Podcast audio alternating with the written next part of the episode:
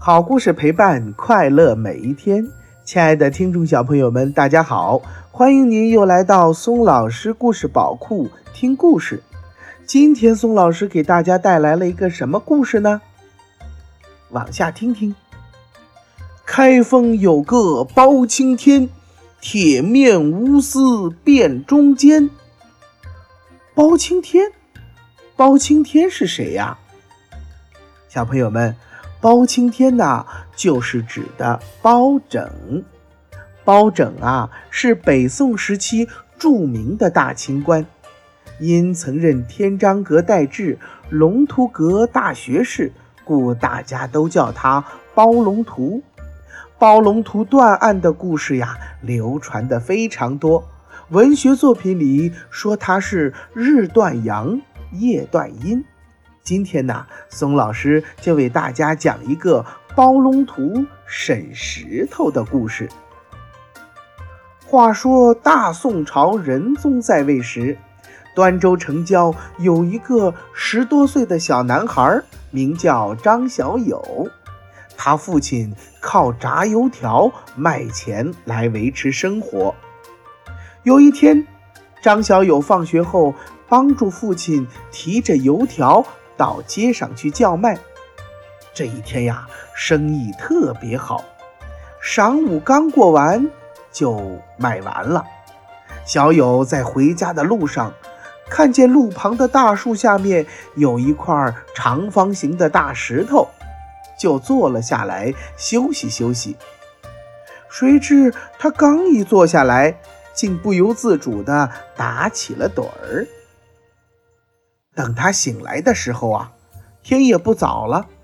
他一摸篮子里的钱，哎呀，发现钱没了，被人偷去了。张小友忍不住大哭起来。正在他哭得伤心的时候啊，包龙图恰好路过此地，于是就叫他的侍卫王朝马汉过去询问原因。张小友哭着对包公说：“嗯，大老爷，刚刚我不小心在石头上睡着了，结果我卖油条的铜钱全被偷去了。”包龙图一听，想了一下，忽然就有了主意，便叫王朝马汉。把张小友睡觉的那块石头抬到了一间祠堂里面，说是要审问审问他。霎时间，包龙图审石头的消息一传十，十传百，人人皆知。第二天，老百姓们争先恐后的涌进祠堂，都想亲眼看看包大人审石头的奇案。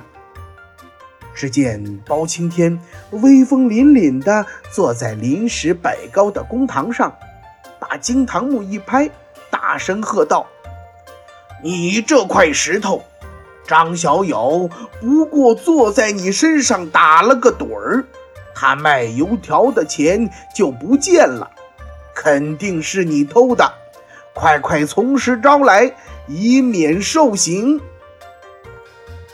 包公一连问了三声，石头呢却沉默不言。包龙图看见石头不作声，顿时怒目一睁，喝道：“你这顽石，死不开口！来人，打他三十大板！”石头挨打后依旧没有作声。包公又喝道：“嗯，再打他三十大板！”看他招还是不招？这个时候，看热闹的人挤了一祠堂。包公笑着对大家伙说：“列位乡亲父老，这块石头偷了钱，死不承认。我看这卖油条的张小友实在是可怜。”大家就伸出有爱仁慈的手，每人送他一枚钱，好不好？大家听后都异口同声地说：“好，我们听包大人的话。”于是包公就叫王朝马汉守住祠堂左右两边的小门，不准任何人出去。在大门口放了一只装了水的木桶。包公走到木桶前，带头投下了一枚铜钱，然后坐在椅子上，目不转睛地看着老百姓。出来一个人，就投一枚钱于水桶中。一个人。两个人，三个人。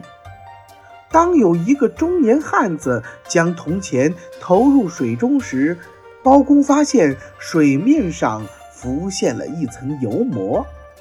包公便大喝一声：“把这个偷钱的贼抓起来，带上公堂！”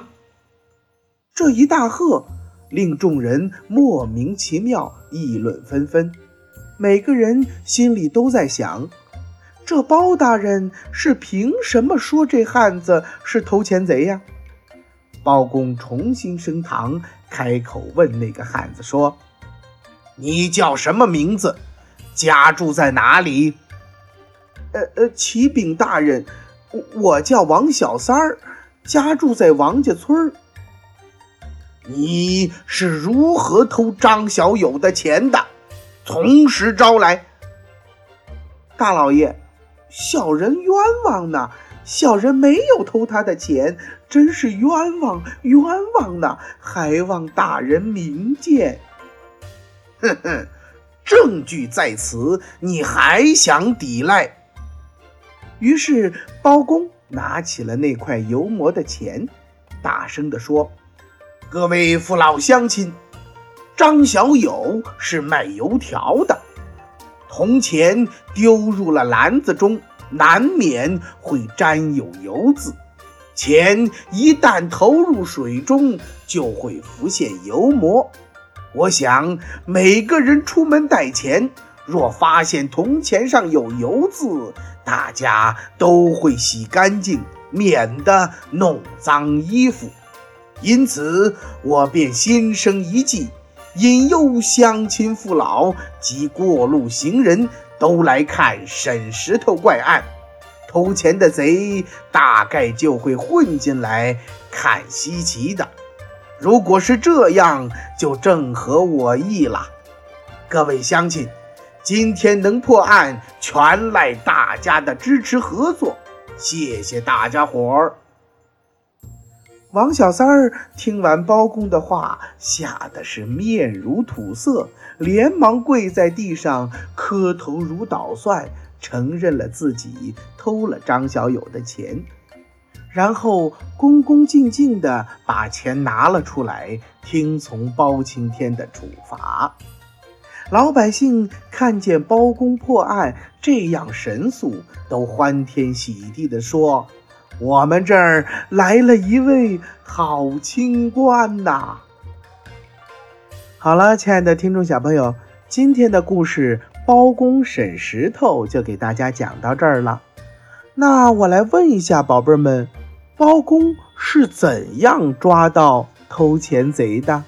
这个故事告诉我们呀，做任何事情一定要动脑子和仔细观察。好了，宝贝们，今天的故事就给大家讲到这儿了。如果你喜欢听宋老师讲的故事的话，那么就赶紧给宋老师点赞留言吧。也欢迎您转发到朋友圈，和你的小伙伴们一起听宋老师讲故事。为了方便更多的小宝贝儿收听松老师的故事啊，我们的微信公众平台上线了，你可以让妈妈帮助订阅。请记住，松老师的“松”啊，是松鼠的“松”。松老师愿做一颗小松子儿，每天给可爱的小松鼠们讲故事。又到了我们说再见的时候了，明天同一时间不见不散，拜拜。